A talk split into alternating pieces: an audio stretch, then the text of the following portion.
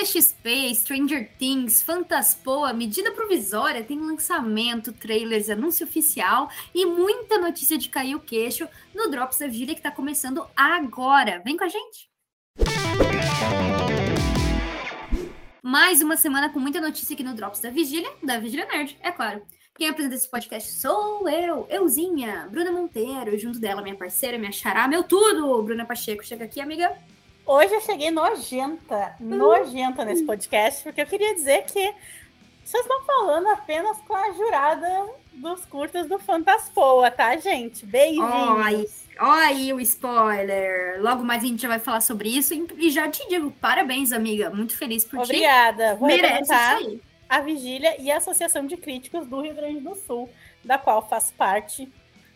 Muito bem, daqui a pouquinho a gente vai falar um pouco mais sobre a programação e sobre os detalhes desse evento que é incrível. Vamos lá! Gente, a estreia de Lázaro Ramos na direção é nada mais, nada menos que totalmente emocionante. Sim, a gente está falando aqui de Medida Provisória, um filme que foi muito esperado nos últimos tempos. E a trama do filme, que chegou agora dia 14 de abril no, nos cinemas, né? Levanta uma pergunta muito importante. O que, que pode ser mais cruel do que uma medida que, né, deliberadamente decide retirar todos os negros do Brasil e os, entre aspas, devolverem para o seu lugar de origem? Bom, essa é a trama do filme, que é pesado, é denso, é dramático e nos faz refletir muito e quem assistiu ele foi a Bruna Pacheco aqui, que vai comentar um pouco sobre o que ela achou desse filme. Tem crítica completa dela lá no site, tá? E já adianto isso, mas ela vai contar aqui um pouquinho pra gente também. Ah, uma das coisas que mais me chamou a atenção, eu estava muito ansiosa para assistir esse filme, porque ele já tinha sofrido sanções aí de censura, basicamente. Então eu sabia que ele ia mexer com a gente de alguma forma, né? E, como sempre, o Lázaro Ramos ele faz um ótimo trabalho, eu gosto muito do trabalho dele, mas agora ele, por trás das câmeras, conseguiu juntar um elencão de peso. A esposa dele, né, a Thaís Araújo, que é uma excelente atriz também. O seu Jorge, o Emicida, tá todo mundo nesse filme. E ele também chamou duas vilãs das mais competentes do Brasil, que é Renata Sorrá e Adriana Esteves. Então, talento não falta, roteiro não falta e Acho que reflexão também não, porque eu falei isso na crítica. Eu, como uma mulher branca, de classe média, que sempre tive privilégio na vida, eu nunca precisei passar pela situação de.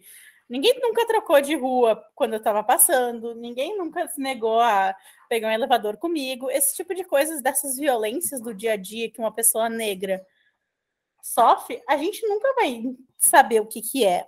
Mas esse filme, ele nos faz uma imersão tão grande nisso, assim, que não tem como tu não ficar emocionado e tu não repensar muito as, as ações, é, tudo que um negro no, num, país, num país como o nosso, ele sofre, né?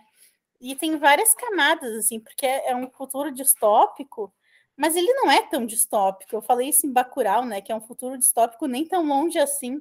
E eu acho que medida provisória vai para esse mesmo caminho. Bom, nossa, eu fiquei aqui tocada, né? Acho que é esses filmes. É importante a gente ter filmes assim que nos fazem pensar, nos repensar o nosso lugar, uh, o lugar da nossa sociedade, o que em que ponto está a nossa sociedade. Então, já fica a dica aí para medida provisória, confiram o filme, vamos tragam seu.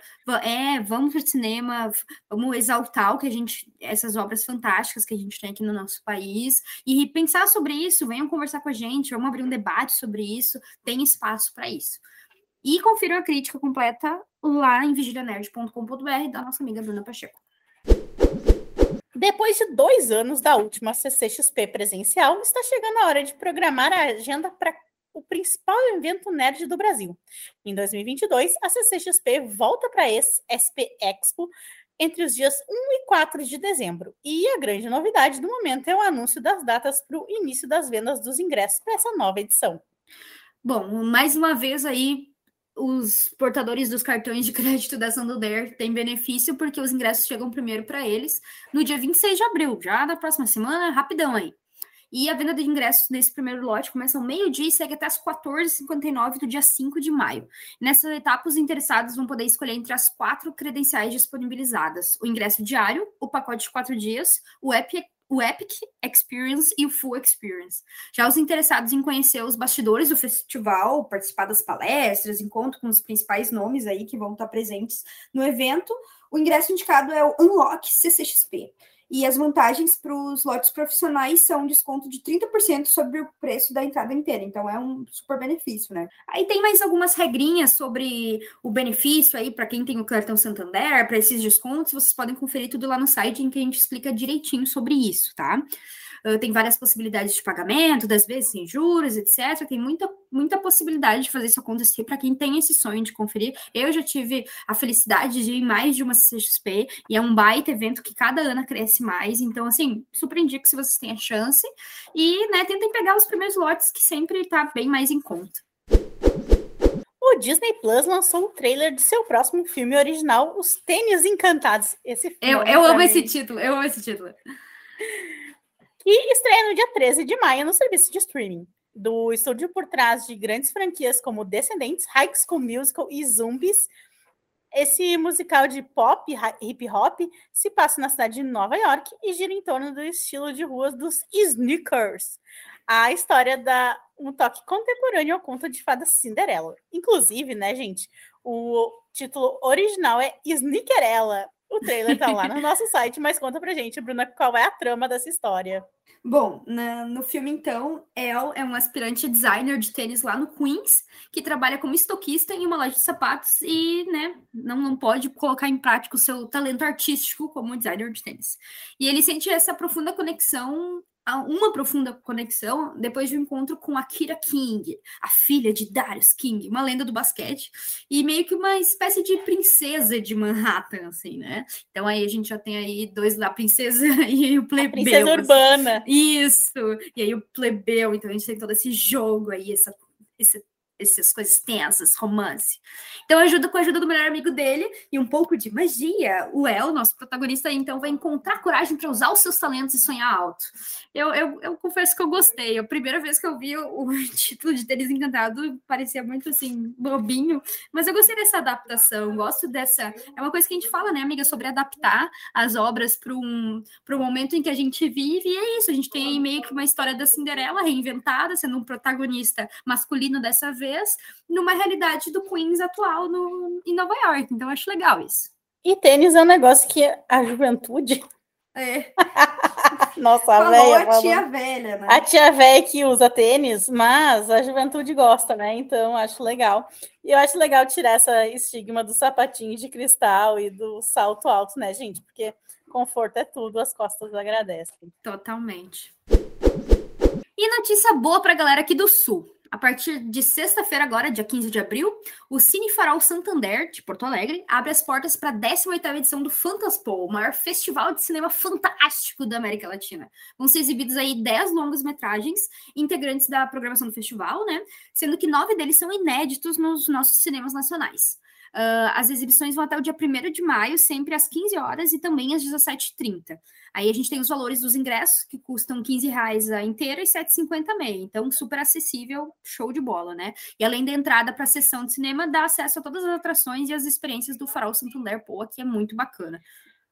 Eu acho legal a gente lembrar também que não é só no Santander Poa, né? O, o Fantaspoa acontece em vários lugares, inclusive no cinema, na Cinemateca Capitólio, que é um lugar lindíssimo. E tudo tá lá no nosso site, né? Inclusive a grade completa de programação, das sinopses das obras que serão apresentadas. E tá tudo lá no nosso site, é só entrar no site e acessar.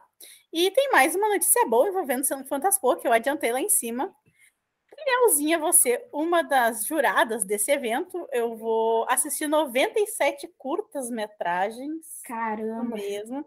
E eu vou votar em três categorias. Vou ajudar a escolher, né? Os, os vencedores de três categorias. Eu estou muito feliz com esse convite.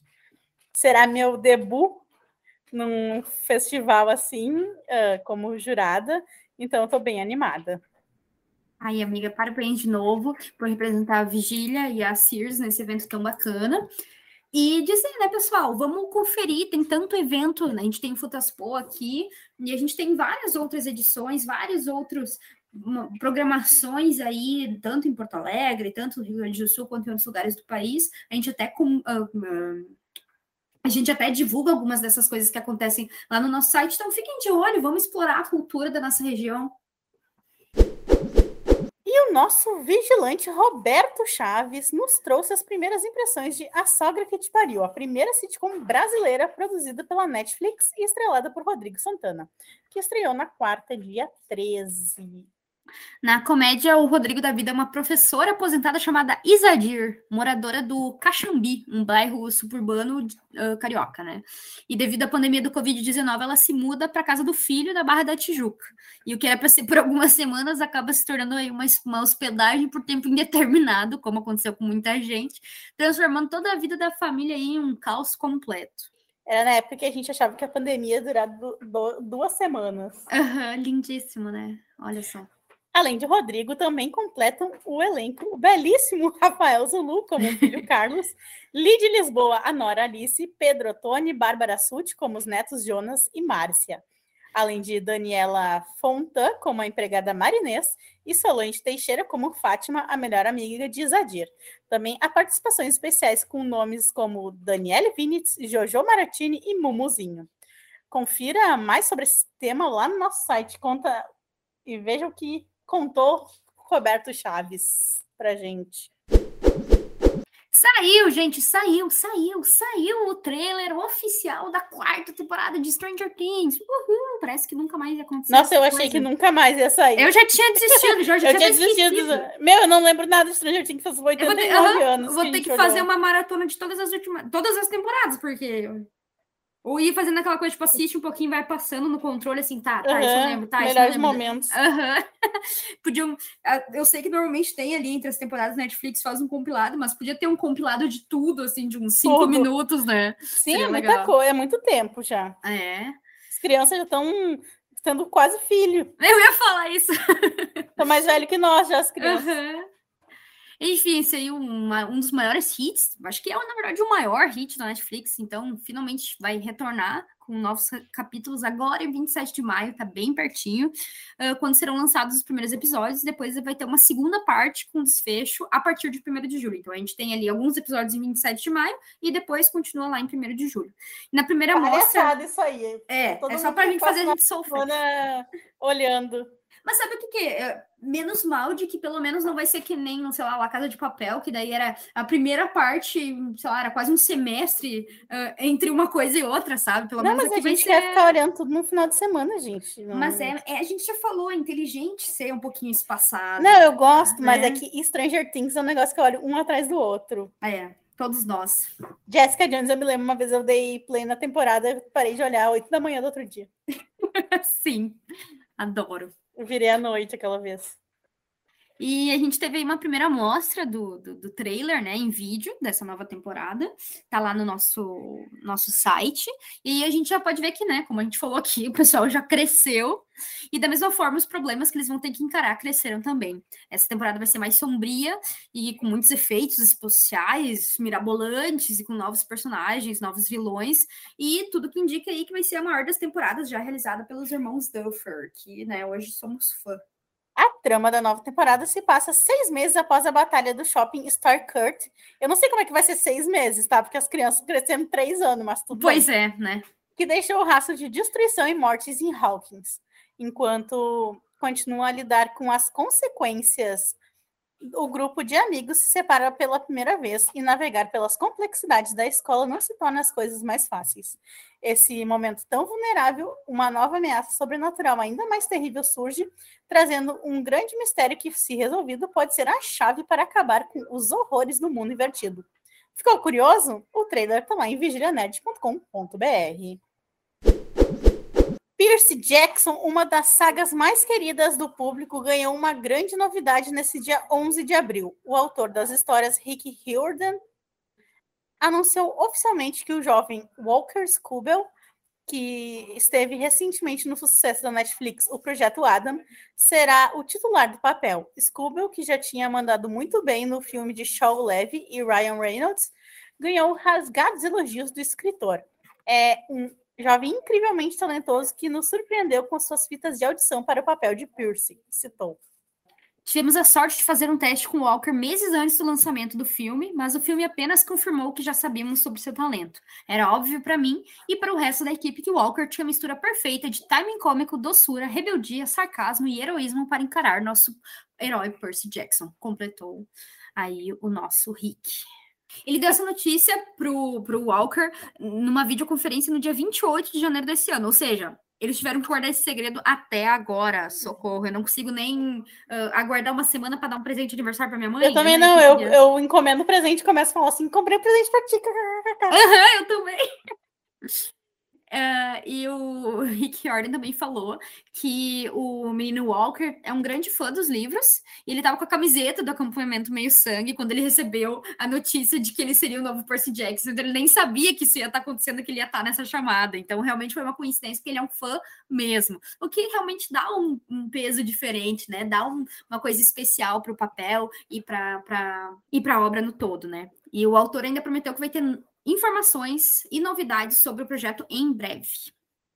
O anúncio de que Percy Jackson seria uma nova série da Disney Plus foi feito em maio de 2020. Desde lá, os fãs da franquia aguardaram ansiosos pelas novidades. Agora nos resta esperar pelos próximos posts de Rick Riordan em canais oficiais.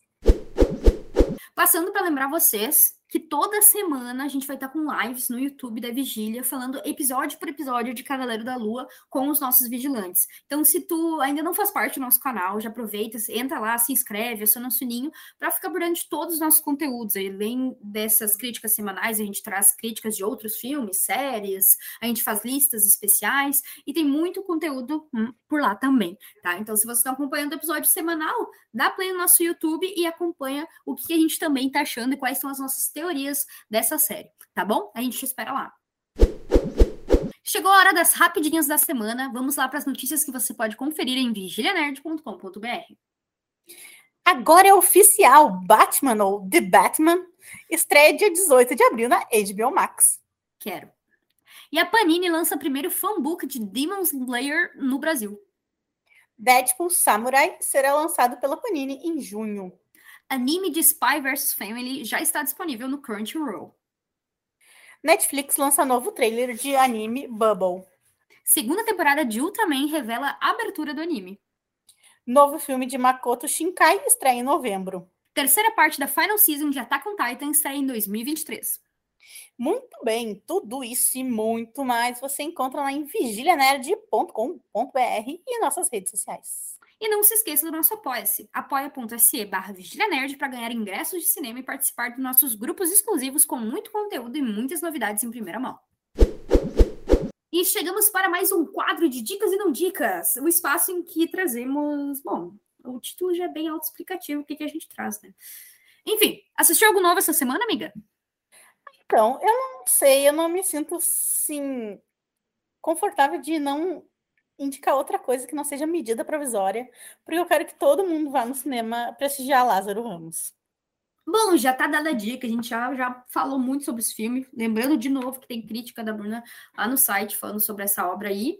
E eu queria dizer que eu cumpri a minha promessa, viu, Robson? Robson fica dizendo que eu e a Bruna a gente só promete coisa aqui e não cumpre. Mas eu cumpri. Acontece às vezes também. É, acontece, né? Mas eu quis dizer que não, não é por, não é por maldade. É que a gente quer fazer tudo, entendeu? E eventualmente a gente vai fazer. A gente chega lá.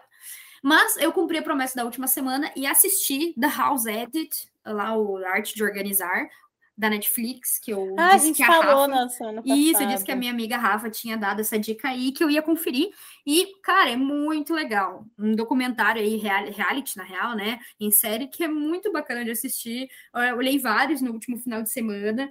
E e além, é legal que a série traz dicas realmente de como a gente pode aprimorar. Enquanto eles estão arrumando uma garagem ou um armário, elas dão dicas de, ah, separe por cor, quando for fazer tal coisa, faça tal coisa. Então, além de a gente poder curtir um reality assim, sem precisar se preocupar com muita coisa, elas trazem essas dicas e a gente ainda consegue ver como é que é o armário da Reese Witherspoon e as roupas especiais de Legalmente Isso, Loira. Eu achei o máximo. Então, assim, tem muita coisa legal. É legal também que a Reese, ela produziu o episódio que ela participou, então eu gostei disso. Eu não, me, não parei para observar se sempre que tem alguém legal assim, elas fazem parte da produção, mas é óbvio que a Reese já está envolvida nisso, porque ela é uma, artista fantástica, tá sempre envolvida em várias coisas, em vários projetos.